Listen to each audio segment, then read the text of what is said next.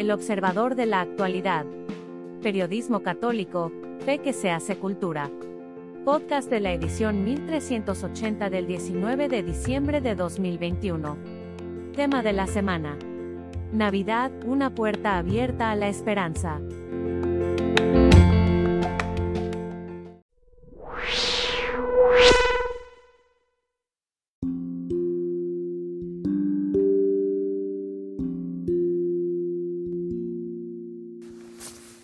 Pensar y agradecer por Jaime Septién. Ir más allá. El domingo pasado el Papa Francisco le dijo en el Ángelus a los niños y como diría Cachirulo, a los papás de los niños y a los papás de los papás de los niños, lo siguiente. Estamos muy ocupados con todos los preparativos, con los regalos y las cosas que pasan en la Navidad. Pero preguntémonos qué debemos hacer por Jesús y por los demás. ¿Qué debemos hacer? Ah, decididamente el Papa es un aguafiestas. ¿Cómo se le ocurre en estos términos y tiempos de consumo y de relax pedirnos que nos ocupemos de los asuntos de los demás y de las exigencias de Jesús? Sí, claro, celebraremos su nacimiento, pero ¿lo vamos a celebrar en grande? ¿O qué el Papa no entiende que Llevamos ya dos años de pandemia que ya estuvo bueno de encierros, tapabocas, distancia social y semáforos. Por fortuna, Francisco no se anda por las ramas y nos interpela. ¿Qué debemos hacer? En múltiples ocasiones nos lo ha dicho. Dejar de mirarnos al espejo. El que se mira a sí mismo mm, termina haciendo su mundo tan pequeñito que solo cabe Él en el mundo. Hay que escuchar, acompañar, integrar al otro, al otro que tiene más necesidad que yo de ser escuchado, acompañado e integrado. Una Navidad distinta se inspira en la sencillez del pesebre y en la conversión del corazón. Solamente yendo más allá de nuestro metro cuadrado, el niño Jesús tendrá una posada digna y un refugio contra el frío del olvido.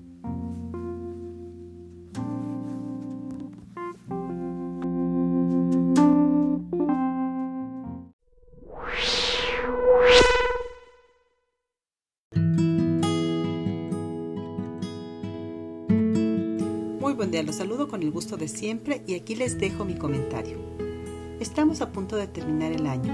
Nuevamente llegan las festividades y a diferencia del año pasado, esta vez parece que podremos estar con la familia celebrando la Navidad y el Año Nuevo, porque hay que ser realistas. Tenemos que aprender a vivir con las circunstancias adversas que se nos van presentando, porque es necesario para que podamos continuar con nuestras vidas sin miedo, con esperanza y viendo hacia el futuro cercano. Pues si bien es cierto que no sabemos qué pasará con nosotros el día de mañana, no quiere decir que estemos impedidos de hacer planes para conseguir nuestros sueños y metas. Y a todo esto agrego que es muy importante aprender a interesarnos en las necesidades de los demás. Es verdad que no solucionaremos sus problemas, pero podemos hacer uno de sus días diferente. Alguien me contó una anécdota que creo que puede ilustrar mejor lo que digo. Una persona, a la que llamaremos Luis, iba caminando por las calles del centro de su ciudad, en las que, debido a las fechas, había mucha más gente que la acostumbrada, pues ya sabemos que los días de diciembre siempre incluyen mucha actividad. De pronto un hombre joven le ofreció unos dulces. Traía una caja en su mano y tímidamente abordaba a los que pasaban junto a él para que le compraran su sencilla mercancía. Sin embargo, lo que más llamó la atención de Luis fue que el hombre estaba acompañado de una pequeña de aproximadamente cuatro años. Diferente a los niños que suelen verse en la calle, ella sonreía mucho y comenzó a decir, Papá, dile al Señor que me compre un caballo. El padre de la pequeña parecía algo avergonzado por la petición de su hija. ¿Un caballo? pensó Luis. Si supiera la niña lo caros que son. La niña insistía. Es que mi papá no me lo quiere comprar. Luis tomó dos dulces y le dio un billete al hombre, retirándose enternecido por el deseo de la chiquilla. Al día siguiente, Luis volvió al centro. Tenía algunas cosas que hacer, por lo que pasó por el jardín donde vio nuevamente al hombre con su niña. Esa vez fue él quien se acercó para sacar el tema del caballo, diciendo, ¿todavía quieres tu caballo? Porque comen mucho. El padre intervino comentando que se trataba de un juguete que había visto en un local cerca de donde estaban parados. Sin pensarlo, Luis pidió permiso al hombre para llevar a la niña a ver el juguete. La pequeña iba dando saltitos de alegría y al llegar al lugar señaló una cajita. Luis pagó el precio del juguetito que entregó a la niñita para salir del comercio y entregársela a su papá, que los había seguido de cerca. Joven padre agradeció con mucha sinceridad a Luis, mientras a éste le ardía de gozo el corazón. ¿Resolvió los problemas económicos de esta familia? Por supuesto que no, pero esa sencilla acción dio felicidad a una pequeña niña y a un hombre le devolvió la fe en los seres humanos. Por eso recordemos que en esta vida efímera y corta estamos solamente de paso y que lo verdaderamente importante no es venir a conseguir fama y fortuna, porque todo eso también es pasajero, sino a hacer el bien a todos para que también a nosotros nos traten de la misma manera. Un día moriremos y veremos pasar ante nuestros ojos toda nuestra vida y desearemos haber hecho más actos de amor, pero ya no será posible los que profesamos la religión católica creemos que con la muerte termina nuestra oportunidad de ganarnos la gloria y nos enfrentará con la realidad expresada por nuestro Señor Jesucristo en la Sagrada Escritura. Venid benditos de mi Padre, porque tuve hambre y me diste de comer, tuve sed y me diste de beber. Y lo dice en serio. Por eso añade, entren a gozar del premio y agrega que para que los que no tuvieron misericordia les espera un juicio sin misericordia. Es tiempo de que recapacitemos y volvamos la mirada hacia los más necesitados. Estamos entrando a la temporada de mucho frío y hay muchas obras que podemos llevar a cabo para ayudar a esos hermanos menos afortunados. No nos dejemos llevar por especulaciones, porque no sabemos cómo viven los demás. Mejor apliquemos el dicho aquel de haz el bien sin mirar a quién y hagamos obras de amor generosamente. Que tengan una excelente semana.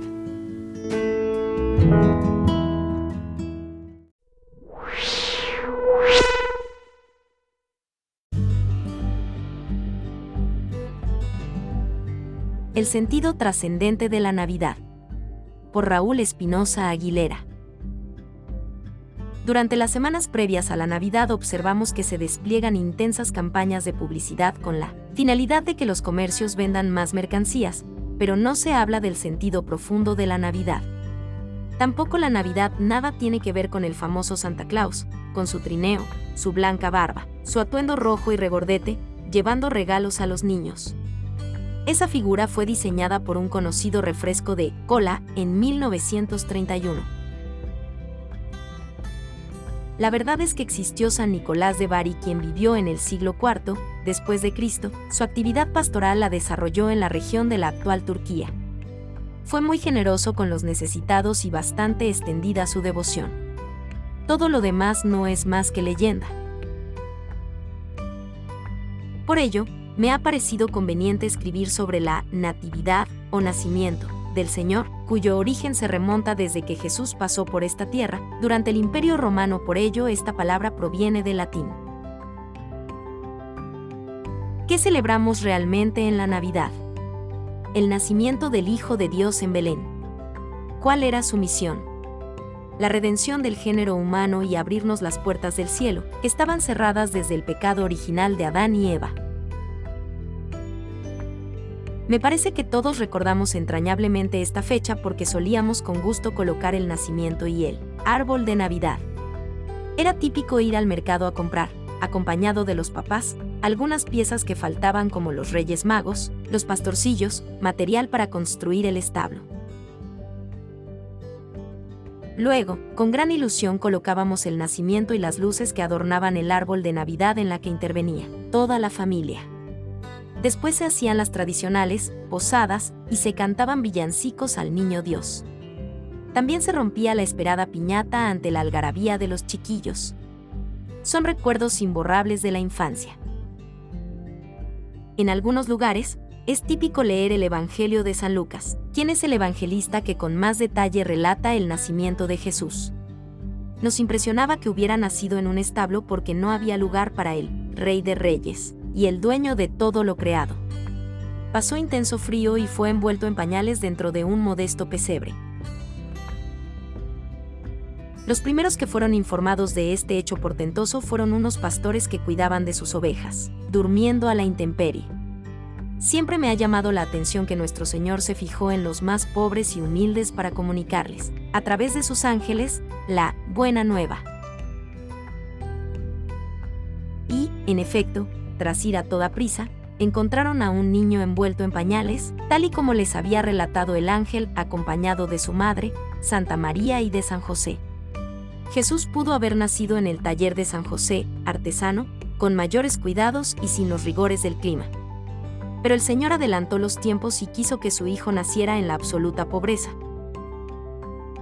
Desde el pesebre, Jesús nos dio cátedra de su gran humildad, de su amor al desprendimiento, de obediencia a la voluntad del Padre para que sepamos valorar la pobreza, las contrariedades y el sufrimiento que más tarde vendría con su flagelación y muerte en la cruz.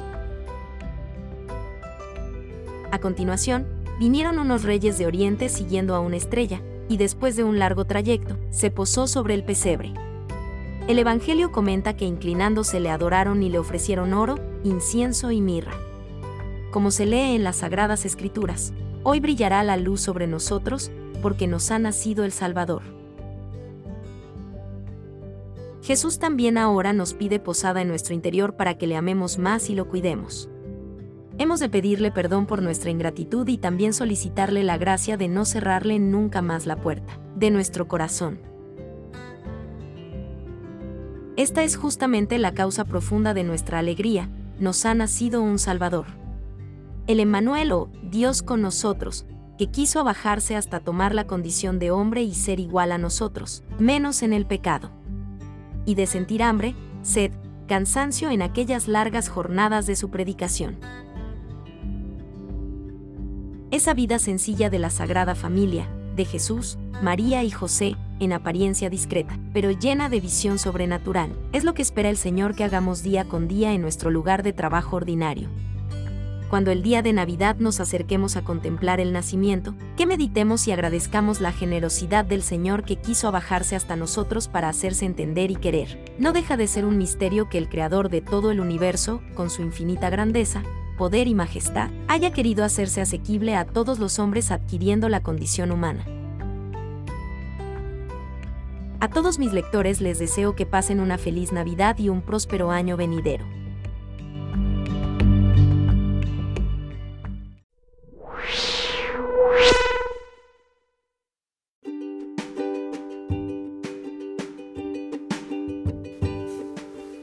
La fiesta de la vida por Mario de Gasperín Gasperín obispo emérito de Querétaro. La Navidad es uno de esos acontecimientos que reviven recuerdos hermosos y generan nostalgias profundas. De un hecho sigiloso y marginal en el imperio más poderoso del mundo, ha pasado a ser una fiesta universal, aunque no siempre cristiana. La fuerte corriente de desacralización ha tocado también los misterios santos de nuestra fe católica aunque este que sí desconcierta no extraña. Diríamos que Jesús ya está acostumbrado al agravio, a la marginación y al ninguneo. Nada de esto le asusta, fuera de la carencia de amor. Este no le faltó ni en el corazón de María, ni en el cuidado de José, ni en los cantos de los ángeles, ni en la acogida de los pastores, ni en el calor de los animales, ni en el abrigo de la creación entre pajas, pañales y pesebre. Solo los suyos no lo recibieron, pues no hubo para él posada en la ciudad. La representación de este misterio de nuestra fe ha sido rememorado por el Papa Francisco con un escrito motu propio, es decir, salido de su corazón, para invitarnos a actualizar y purificar este hermoso y tierno acontecimiento de manera que sus auténticos valores cristianos no se pierdan ni se entremezclen con desfiguraciones del comercio, de la publicidad o de la increencia. El Papa nos invita a experimentar asombro y maravilla en este bello signo apreciado por el pueblo cristiano a causa de las virtudes que expresa, y nos recuerda cómo son la ternura de Dios, la pequeñez del Creador, el don de la vida, la fascinación de la Virgen Madre, la vigilancia amorosa de un Padre, la aparición de un hermano nuestro que viene a buscarnos y de un Hijo que trae el perdón y la misericordia del Padre del cielo. Ciertamente la cultura y la tecnología moderna no pueden dejar de influir tanto en el entorno como en la escenificación del pesebre, cuyos signos esenciales son la familia completa, José, María y el festejado Jesús. Además, no deben faltar los ángeles en el cielo y los pastores con sus ovejas aquí en la tierra. Aunque no aparezcan en el Evangelio, pero sí en la Biblia, nadie perdonará la presencia del buey y del burro, reconociendo ambos el pesebre de su Señor. El árbol, junto con otros elementos de la creación, aunque originarios de otras culturas, no desentonan del todo. La figura de Santa Claus, no de San Nicolás, no parece encontrar consonancia ni con el coro de los ángeles con su sonrisa socarrona, ni por su figura abusivamente comercial. Quisiera referir a los que prefieren hablar de las fiestas de invierno y más festejan a los Herodes y a los dinosaurios que al nacimiento del Hijo de Dios, esta pequeña anécdota. Solía celebrar, por gracia de Dios, todos los años la misa de Navidad del 25 a las 8 de la mañana en un pequeño poblado de migrantes. Desayunaba en casa de uno de ellos, que nunca faltaba la cita, acompañado de sus hijitos, de su hijita de 10 años. Nunca me perdona la venida a su pueblo en esta ocasión, me decía, al preguntarle a la pequeña el porqué de su insistencia, me explicó, es que en los Estados Unidos si quiero un dulce, tengo que comprarlo en la tienda. Aquí, si quiero algo, nada más salgo a la calle y canto, en el nombre del cielo, y todos me dan. El Papa Francisco comenta, en realidad, el pesebre contiene varios misterios de la vida de Jesús y los hace sentir en nuestra vida cotidiana, hasta para saborear un dulce. ¿Llegaremos un día a comprender la profundidad y bendición que implica la fe católica en nuestra cultura? A todos, feliz y santa Navidad.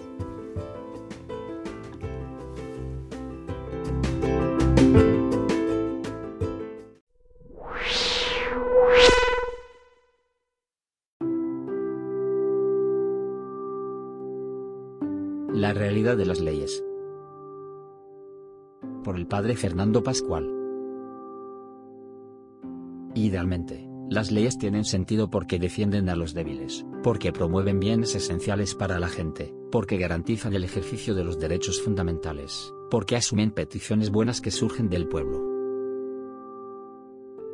La realidad, sin embargo, está muy lejos del ideal, porque hay leyes que son aprobadas por mayorías que buscan intereses particulares, o por presiones de grupos de poder que controlan la prensa y el flujo de dinero. Así, un parlamento puede aprobar una ley que aumenta impuestos en productos básicos para que el gobierno pague deudas causadas por su pésima gestión y, por desgracia, para subir el salario, ya muy alto, de algunos funcionarios públicos. O puede aprobar otra ley que, sin basarse en necesidades y peticiones de la gente, permite el uso de drogas que, a la larga, provocarán grandes daños en las personas concretas y en miles de familias o puede ceder a las presiones ideológicas de un partido dominante, para imponer a la sociedad una férrea censura que impide criticar al gobierno, y ahoga el sano debate en la sociedad, sobre temas en los que vale la pena escuchar opiniones diferentes. A pesar de que existen tantas leyes basadas en presiones, intereses, ideologías, o incluso en caprichos de gobernantes que buscan ocultar sus escándalos personales, los parlamentarios que aprueban esas leyes buscan presentarlas como un bien para la sociedad. Esa actitud hipócrita y desleal que lleva a presentar como justo y conveniente, lo que es injusto y dañino, implica un reconocimiento más o menos implícito de que la ley, necesita sostenerse en principios válidos y en la búsqueda del bien común. Por eso, Tantas leyes injustas son defendidas con excusas que las hagan parecer como necesarias en este momento del país, o por exigencia de mayorías difícilmente constatables, o simplemente por el hecho de que la gente ha elegido este Parlamento, y por eso lo que decide es correcto. En realidad, solo es correcta una ley cuando se basa en la justicia, cuando busca tutelar a los más débiles, cuando castiga adecuadamente la corrupción, cuando garantiza tanto la iniciativa privada como la necesaria protección de los trabajadores, el mundo ha sufrido y sufre por tantas leyes hechas por poderosos, dictadores o parlamentos, grupos de poder y manipuladores de la opinión pública, que buscan imponer sus intereses mientras provocan graves daños para personas concretas y para toda la sociedad. Frente a todo el dolor causado por leyes inicuas, los hombres y mujeres que amen la justicia sabrán oponerse a esas leyes con medios adecuados, también con la objeción de conciencia, al mismo tiempo que promoverán otras leyes que busquen, realmente, garantizar el bien común y proteger los derechos fundamentales de todos.